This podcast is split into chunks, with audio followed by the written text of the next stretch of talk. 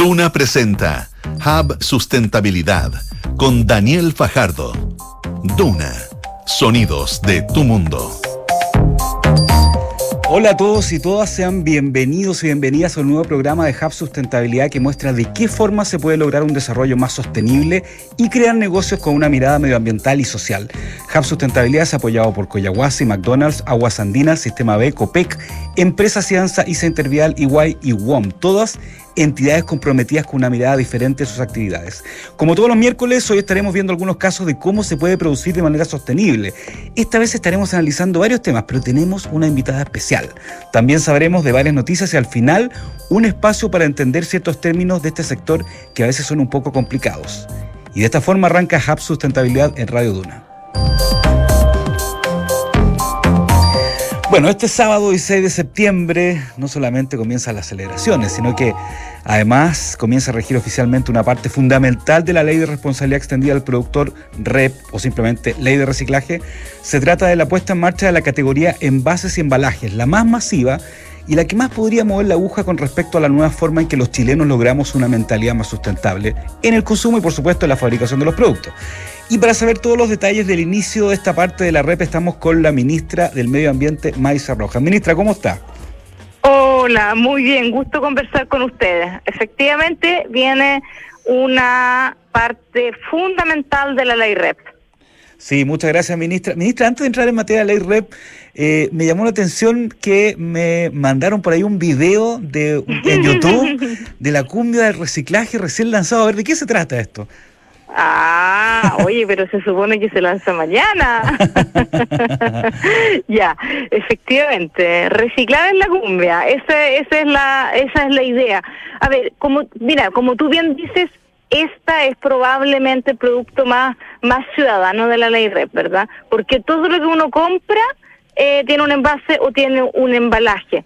eh, y eso significa de que esto no se va a poder implementar si es que no tenemos a las personas a los ciudadanos, las ciudadanas, las niñas, los niños, a todo el mundo eh, participando. Y para eso, bueno, hay que hacer una campaña y nosotros acá hicimos una campaña eh, con, un, con un grupo de cumbia muy famoso, muy famoso, eh, Red, que muy entusiastas se, se sumaron a nuestra idea, le cambiaron una, la, la letra a una a una canción muy conocida de ellos y, eh, y nada, pues esa es la esa es la campaña, así que hay un video que va a comenzar a a dar vueltas mañana. Y de hecho mañana lo lanzamos ahí en Maipú, en la plaza del Templo Motivo de Maipú, eh, con ellos en vivo. Súper bien, ya no vamos a spoilear más, pero ya saben los que los que quieren ir a la plaza, a la, a la plaza Maipú, los que vienen allá pueden ver este video del reciclaje. Y, y hemos dicho en el programa de Hub Sustentabilidad que obviamente eh, para que esto funcione la gente en sus casas tiene que aprender, entender y tiene que eh, saber cómo reciclar. Ya, pero vámonos en materia, en términos generales, ministra, quiero saber cuál es su, su, su, opinión a cómo está empezando, cómo va a empezar esta categoría en base de embalaje el 16 de septiembre, el 1 de octubre también empiezan lo, las metas, ¿no es cierto? ¿Cómo, ¿Cómo es el clima un poco eh, general con respecto al inicio de esta que va a mover más la aguja, se supone? Efectivamente, a ver, yo creo que estamos que estamos bien, estamos todos un poquito nerviosos, pero pero no tanto tampoco, porque a ver, la verdad las cosas es que en muchas comunas muchas personas ya están reciclando. ¿Ya? Lo que hoy en día eh, es de, parte, es como la buena voluntad, el interés de alcaldes, alcaldesa, de dar la opción o de ir a retirar eh, algunos elementos para reciclar a las casas o, poner a disposición eh, puntos limpios. Eso existe en una, una, buena cantidad de comunas ya. Así que para esas comunas no debiera haber eh, un, gran cambio. Lo que sí esto se debiera eh, masificar en, con el pasar de los años y, y, y llegar finalmente al, al, al 80% de las comunas. Claro, que justamente la idea es que esto vaya increciendo, como dice usted, a, a medida eh, el, el, los años, digamos. Ahora, ministra, eh, ¿cuál ha sido un poco o cómo es el rol y, y, cómo se está viendo estos sistemas de gestión que son una columna mm. vertebral, ¿no es cierto? Hay uno que ya está aprobado, otro que está por aprobarse, ¿no es cierto? ¿Cómo, cómo ve en general eh, estos sistemas de gestión y cómo las empresas también están sumándose a estos sistemas de gestión o también haciéndolo mm. de forma particular? Claro, claro. Efectivamente, la, la, idea es que es que esto, como esta es una ley que regula a los a los productores, a los que a los que venden ciertos productos, eh, en el caso de envases y embalajes, la, idea es que haya un sistema de gestión, como tú lo mencionaste, eh, tenemos uno que ya está está aprobado, pero ah, hay hay dos más que debieran llegar pronto. Hay empresas muy grandes que producen eh, muchos muchos envases y eso están eh, lo hacen lo hacen solos, pero pero la idea es que sea a través de un de un sistema de, gestión. Em, y, y para los sistemas de gestión ellos pues tienen que hacer los convenios con las municipalidades. Entonces eh, es como un intermediario entre eh, entre el, territorio, ¿verdad? Que es donde funcionan las municipalidades y las empresas que, que ponen sus productos a la venta en el país eh, eso está funcionando. Eh, están ellos muy, muy, de hecho van a estar mañana también con nosotros, Resimple, que es el sistema de gestión que está en este momento aprobado y en los próximos meses esperamos que, que comiencen eh, otros y, y el y el otro integrante de esta de esta cadena obviamente son eh, son las personas, los ciudadanos y ciudadanas que tienen que ayudarnos a, a, a separar estos que, eh, que no ya dejar de botar eh, vidrio, plástico, cartón, latas, eh, Tetra Pak eh, a la basura, sino dejarlos separados, los van a pasar a buscar un camión, dependiendo de la comuna donde están, o lo van a tener que ir a dejar eh, a un punto limpio. Y, y hay un y hay otro actor también bien importante acá que son los recicladores, de base, ¿verdad? Ellos también eh, van a seguir haciendo su trabajo eh, a través de convenios con el sistema de gestión. Entonces también van a ser parte de esta cadena. Así que es una cadena bien compleja que tiene hartos elementos y por eso es que también eh, eh, empieza con una cierta gradualidad en el número de comunas, dependiendo de qué tan grandes son eh, y, con, con, cierta cantidad de, de metas por envase. Ministra, eh, usted lo, lo, dijo al principio y lo dijimos al tema de la ciudadanía, ¿no es cierto? ¿Cómo desde el Ministerio eh, están viendo este gran desafío de, de, de poder comunicarle esto a la ciudadanía, también romper algunas brechas de a lo mejor de ciertos lugares de, de, Chile que no se conoce bien esto y que no está bien a lo mejor desarrollado el tema del reciclaje y todo el círculo. ¿Qué desafío y, y, cómo lo están tomando ustedes como ministerio para que esto sea algo transversal y realmente la gente haga esto en su casa, digamos?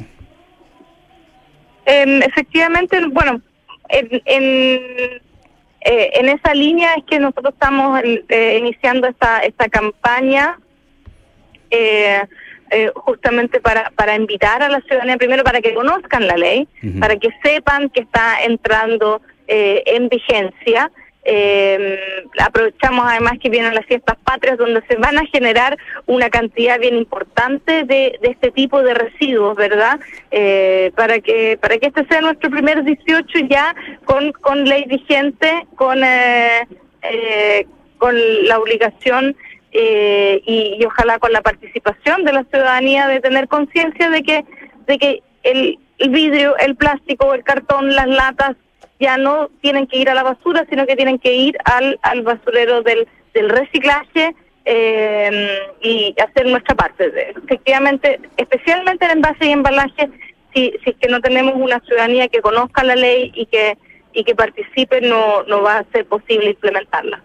Los recicladores de base, usted lo comentó, eh, eh, se supone que la ley dice que tienen que estar certificados, ¿no es cierto? Son más o menos 60 y tanto, y tan, 60 mil recicladores de base, un poquito más quizás a lo largo de todo Chile, pero no todos están certificados. ¿Cómo se va a resolver eso en el tiempo? ¿Va a haber una especie de marcha blanca al principio? ¿Cómo se van incorporando los, los recicladores base dentro de la normativa de la ley REP? Sí, bueno, en el caso de Resimple, que es el sistema de gestión que está aprobado, ellos se han comprometido eh, a incorporarlo en, en, todos sus convenios. Eh, nosotros estamos eh, apoyando con desde el Ministerio de Medio Ambiente, pero también con colaboración eh, para, para aumentar la, la, certificación de los recicladores de base. Uh -huh. eh, efectivamente es, un, es una es, es, es también es, es, importante de que y, y, promover de que los recicladores también en algunos casos se puedan eh, ordenar en, cooperativas, por ejemplo. así que todo, todo ese trabajo se está haciendo hace, hace bastante tiempo ya, preparándonos para que em, en el fondo estén todas las piezas ya listas para el comienzo de las metas. Ministra, eh, estamos hablando con ministra Maisa Roja, ministra de Medio Ambiente, sobre la ley REP, y le quería preguntar también acerca eh, de, las municipalidades, un poco cuál es el rol de los municipios dentro de este esquema de, la categoría en base a embalaje que empieza este sábado, y también cómo ustedes han sido las conversaciones que han tenido con, los con los diferentes municipios. Sí, los municipios van a seguir jugando, el, tienen el, rol de, de bueno, de, organizar eh,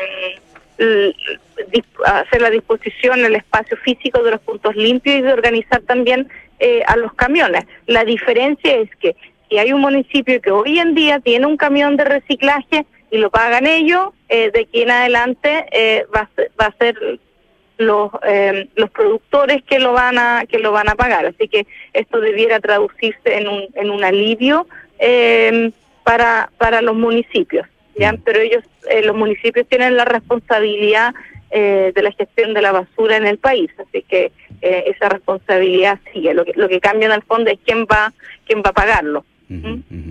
Por último, ministra, eh, quería también, eh, bueno, el, ya está neumáticos funcionando, está ahora va a estar en base de embalaje, ¿no es cierto? Que aceites lubricantes, pilas que se juntó a artículos electrónicos y las baterías. ¿Qué, pasa con las otras categorías? ¿Cuándo, se, ¿Cuándo saldrán a luz, cree usted más o menos? ¿Tienen algún roadmap o hoja de ruta al respecto? Eh, sí, estamos, estamos ya con los decretos em, bastante avanzados en el caso de aceites y lubricantes y, eh, y aparatos electro y electrónicos. Ese está, están, se está trabajando en ellos. Eh, y, y, y y probablemente prontamente también vamos a comenzar con el eh, para, para baterías. Así que los, los seis productos prioritarios con los cuales eh, comenzó la ley REP, eh, entre, bueno, en los próximos años van, van a estar todos ya eh, en, en marcha. Eh, y estamos pensando en, en, algunos nuevos ya. Así que este, esta es una ley que se le a poder ir eh, agregando productos, ¿verdad? Los estos primeros seis eran los prioritarios con, los cuales comenzamos. Algunos nuevos, bueno, usted ya ha, dicho en los medios textiles posiblemente. ¿Hay otro más eh, aparte de ese? No, ese, ese por ahora es el, sería probablemente el, séptimo, pero, pero, pero obviamente que tenemos que ir eh, avanzando a, a regular todo tipo de residuos y hay, hay otras cosas también en agricultura que, eh, que probablemente valdrá la pena de, de, de regular. Así es que nada, pues efectivamente, y bueno, yo creo que ojalá que a comienzos del próximo año ya podamos eh, ver cómo funcionó el primer año de eh, del primer producto prioritario, ¿verdad? Que era neumático. Em, yo me imagino que en febrero, marzo, eh, se va a poder ya hacer una, una evaluación em, de eso. Ministra Maisa Roja, muchas gracias por hablar con HAF Sustentabilidad y que tenga unas felices fiestas patrias. Igualmente. Y sustentable, y, sustentable. Y, sustentable. Recuerden de, reciclar y de, y de limitar también los, los residuos. Muchas gracias, ministra. Hasta luego. Esté bien. Muy buenas tardes.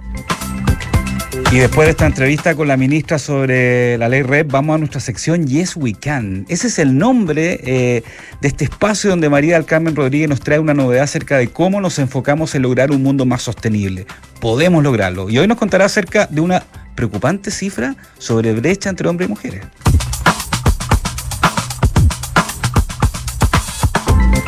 Un nuevo informe del Zoom de género desarrollado por la alianza entre Fundación Chile Mujeres y el Observatorio del Contexto Económico de la Universidad Diego Portales reveló que la brecha salarial de ingresos entre hombres y mujeres aumentó a 25,5% en desmedro de estas últimas, cifra que revela un retroceso desde su mínimo de 20,4% anotado en 2020 y volviendo a niveles similares a la prepandemia de 28,1%. El análisis es realizado a partir del procesamiento de información de la base de datos de la encuesta suplementaria de ingresos del INE, informe anual que aporta información detallada sobre los ingresos de la ocupación principal en los hogares. Además, el estudio indica que a mayor calificación de trabajadores y trabajadoras, la brecha aumenta. Por ejemplo, si un hombre recibe un sueldo de alrededor de un millón y medio de pesos, la mujer recibe un millón, lo que representa una brecha de un 32,6% en desmedro de las mujeres.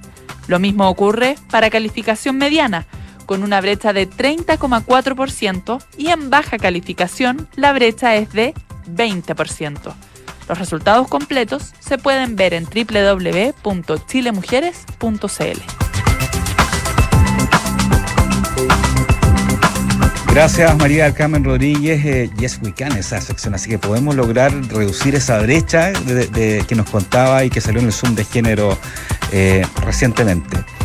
Bueno, pasando a otro tema, la exploración de eh, nuevas fuentes de aguas como la reutilización, regeneración y desalación, además de los efectos del cambio climático, son algunos de los temas de la tercera Expo Agua Santiago 2023 organizada por Interexpo y el Foro de la Economía del Agua, que justamente se está desarrollando hoy en el Centro Parque, ¿ah? justo en este día de hartas lluvias que nos han acompañado en la última semana, está desarrollándose este, este encuentro sobre el agua. ¿De qué se trata? ¿Qué temas son los más relevantes? Eso le vamos a preguntar a nuestro siguiente invitado, Francisco Lombardo, presidente del Foro de la Economía del Agua. Hola Francisco, ¿qué tal? ¿Cómo estás? Encantado de estar de nuevo en Chile y de estar compartiendo experiencia y aprendiendo de, temas de agua en, en, este maravilloso país. Perfecto. A ver, vamos primero a explicar a quienes nos están escuchando qué es el Foro de la Economía del Agua y cuáles son sus principales objetivos.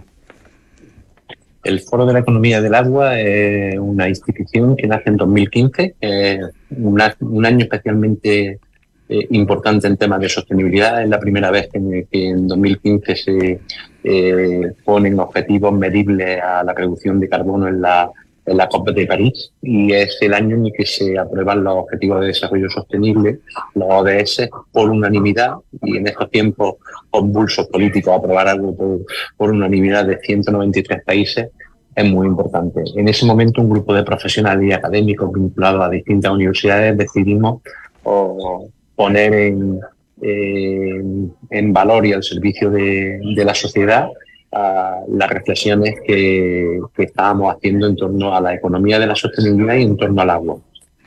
Cuando se habla de cambio climático, se está hablando de, agua fundamentalmente. Y, desde entonces venimos trabajando con el apoyo de universidades españolas, eh, italianas, alemanas, uh, mexicanas, chilenas, en intentar poner eh, el gran reto que tenemos con la crisis hídrica en el centro de la agenda política y buscar soluciones basadas en experiencia científica y académica. Perfecto, nos queda clarísimo. Entonces fue creado el 2015 para la, para la COP, además donde, donde, se, donde después esa COP llevó al Acuerdo de París un año después. Em, Francisco, a ver, primero cuéntanos un poco en términos generales, ¿qué temas son las, los, los, claves dentro de este tercera Expo Agua Santiago 2023? Porque imagino que este es un tema totalmente transversal, independientemente que uno esté aquí en Europa, en Estados Unidos o en Asia, ¿no? ¿Cuáles son los, los, headlines un poquito de esta, de esta Expo? Bueno, al final de, de, todo, los temas de sostenibilidad y de cambio climático no tienen, no tienen frontera. Eh, el límite de... Eh, mm, perdona, ah, te decía que eh, no tiene frontera. el cambio climático no se inicia en Chile, no se inicia en España, no se inicia en China es un problema que afecta al conjunto del planeta y tenemos que buscar soluciones conjuntas. Aquí hemos abordado temas muy importantes. Eh, Chile tiene eh, un riesgo entre los 20 países con mayor riesgo hídrico de, del mundo, el primer país con riesgo hídrico de la región. Y, tiene elementos para salir y enfrentar esa crisis hídrica, pero tiene probablemente graves carencias de gobernanza. Y, hemos estado analizando esta cuestión, hemos visto experiencias en cuestión de agua en otros países, eh, en Australia, en Uruguay, en España, ah, porque a veces no hay que reinventar la rueda, sino aplicar soluciones adaptadas a la realidad del país, soluciones que han sido soluciones de éxito en, otro, en otros lados. Y de eso va a esta tercera agua, de eso va el Foro de la Economía del Agua que celebramos por tercera vez aquí en Chile. En, países como, como, Chile, por ejemplo, ¿qué tipo de soluciones o, proyectos se podrían realizar para tratar de aplacar esta crisis hídrica que a lo mejor ya se han hecho en otros países eh, em, y, que, acá pueden desarrollarse también? ¿Qué cosas concretas, por ejemplo? Mira, el primer reto que se ha visto y se ha visto con la participación de representantes del gobierno, con el gobernador de la, de la región, eh, es que hay un gran problema de, gobernanza. Más allá de las soluciones concretas que haya ah, que, dar, no hay viento a favor si no se sabe el rumbo que se quiere llevar. Ah, Chile necesita una hoja de ruta 15, 20 años sobre eh, cómo abordar esta uh, emergencia climática y esta crisis hídrica. Y a partir de ahí, a partir de tener esa uh, hoja de ruta, es necesario el concurso de todos. Naciones Unidas ya habla en 2015 de la necesidad de alianzas y para afrontar los grandes retos no basta solo con la voluntad política, con la acción de gobierno y Estado, sino que es necesario el concurso de la iniciativa privada, el concurso de la ciencia y de la academia y el concurso de la sociedad civil. Aquí se ha hecho una reflexión reiterada por distintos actores de la necesidad de un, gran pacto nacional sobre el agua en Chile. Y es posible, eh, incluso en tiempos políticamente convulsos, es posible y necesario que eh, distintos actores con distintas posiciones ideológicas se pongan de acuerdo porque el reto es inminente, el reto no es para mañana, se nos está escapando el agua por, la, por las manos, o el reto es, para hoy. Los efectos del cambio climático los estamos viendo, estamos viendo que hay un periodo de sequía terrible que viene eh, después un, un, periodo de lluvias torrenciales absolutamente destructivas. Son las dos caras de la misma moneda el cambio climático que está aquí, que ha venido para quedarse y en el que tenemos que eh, poner eh, importantes soluciones. Y para eso es necesario pactar, para eso es necesario tener una hoja de ruta. Perfecto. Ahora, eh, te quería preguntar, tú nombraste varios actores ahí. Yo te quería eh, preguntar específicamente por el, por, el, eh, por el sector privado, ya que este programa justamente trata sobre cómo se desarrolla económicamente un país de forma sostenible. ¿Cómo está el sector privado en términos generales con respecto a, primero, a, buscar soluciones, a ponerlo esto dentro de su, de su hoja de ruta de desarrollo de negocio y, a tratar de conversarlo con otras entidades? ¿Cómo, ¿Cómo está el sector privado abordando este tema de la crisis hídrica? Bueno, yo creo que el sector privado está, está comprometido. El sector privado, si quiere, eh, bien por convicción o, simplemente porque son conscientes de que la sostenibilidad es eh, un nuevo sector económico, o están absolutamente comprometidos con, con, el, con el cambio climático. En Chile tienen empresas que son o referentes en Naciones Unidas y, referentes eh, fuera de, la región en cómo gestionar los, retos. Las biofactorías que se pusieron en, funcionamiento en, la gestión del, del agua en Santiago de Chile hace unos años han sido referentes a nivel global.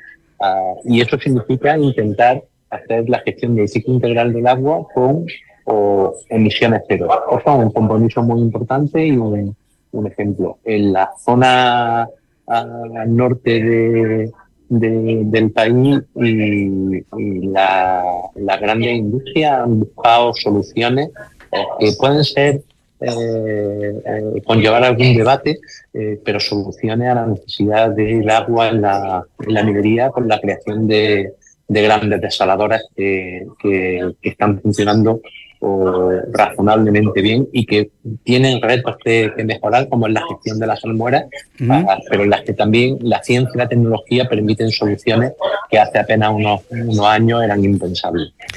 Perfecto. Francisco, estamos casi, nos queda un minutito nomás, pero quería terminar preguntándote si uno tuviera que hacer un ranking de, la, de, los, de los temas que, que son más prioritarios en esta crisis del agua. ¿Cuál es el consumo humano, la agricultura, el mantenimiento del medio ambiente? ¿Cuáles son el ranking de las cosas más prioritarias que están siendo afectadas y que hay que atacar con, para, para resolver este problema de la crisis del agua? El, primer gran reto que tiene eh, Chile es la gobernanza. Ah, existen demasiados actores tomando decisiones, a veces no de forma uh, coordinada. Uh, el segundo gran reto que tiene es la necesidad de grandes inversiones. Eh, eh, para, para afrontar una crisis como la que eh, tenemos, que provoca que, que, la zona árida, que el desierto en Chile crezca cada año, que se pierdan parte de los glaciares cada año, que las lluvias torrenciales arrastren eh, lodo y tierra y que, y que provoquen eh, pues, pérdidas no solo humanas, sino pérdidas de la estructura vital de, de, muchas familias, de muchas personas, hace falta grandes inversiones. Y para eso hace falta un, un consenso político. Las inversiones pueden venir del sector público, que tienen que venir del sector público, pero tienen que venir también del sector privado o, que, puede ayudar de forma definitiva a, realizar esa, esas inversiones que son, que son necesarias. La agricultura representa más del 80% del consumo de, de, agua, pero no se puede criminalizar a la, a la, a la agricultura. La agricultura al final Uh, sirve para uh, desarrollar económicamente el país, está en torno al 4 o 5% del Producto Interior Bruto, sirve para fijar la población en determinadas zonas, si no hay agua la población va uh, huyendo de, de esas zonas, se produce una migración o de la población que en Chile se está viendo en la, en la, en la zona norte eh, y por tanto lo que hay que hacer es inversiones en tener una agricultura mucho más eficiente eh, la utilización de recursos y buscar nuevas fuentes de agua que la tecnología y la ciencia nos permiten hoy en día uh, hacerlo. Ya, perfecto. Eh, Francisco Lombardo, presidente del Foro de la Economía del Agua, gracias por acompañarnos, se nos hizo cortísimo. Eh, yo creo que va a haber otra oportunidad para conversar más. Y, y, bueno, esperamos que termine súper bien esta Expo Agua Santiago que se está realizando este miércoles. Em, y, que se pueda resolver el tema hídrico. Muchas gracias por acompañarnos en Hub Sustentabilidad. ¿eh? Muchas gracias y a vuestra disposición cuando, cuando queráis. Gracias.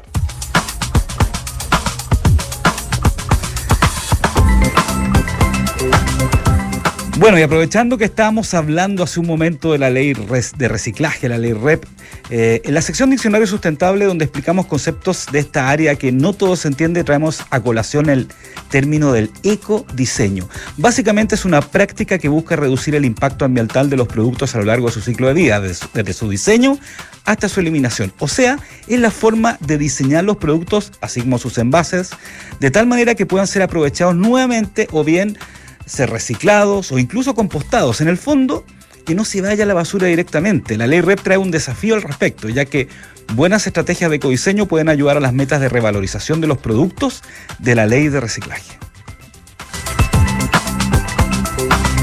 Y de esta forma finalizamos otro capítulo de Hub Sustentabilidad para mostrar cómo el mundo de los negocios tiene una nueva mirada con respecto al desarrollo. Recuerden que nos pueden escuchar todos los miércoles a las 9 de la noche y luego el programa se repite los domingos a las 10 de la mañana. Hasta el próximo programa y que tengan muy, muy felices fiestas patrias y sobre todo sustentables. Chao.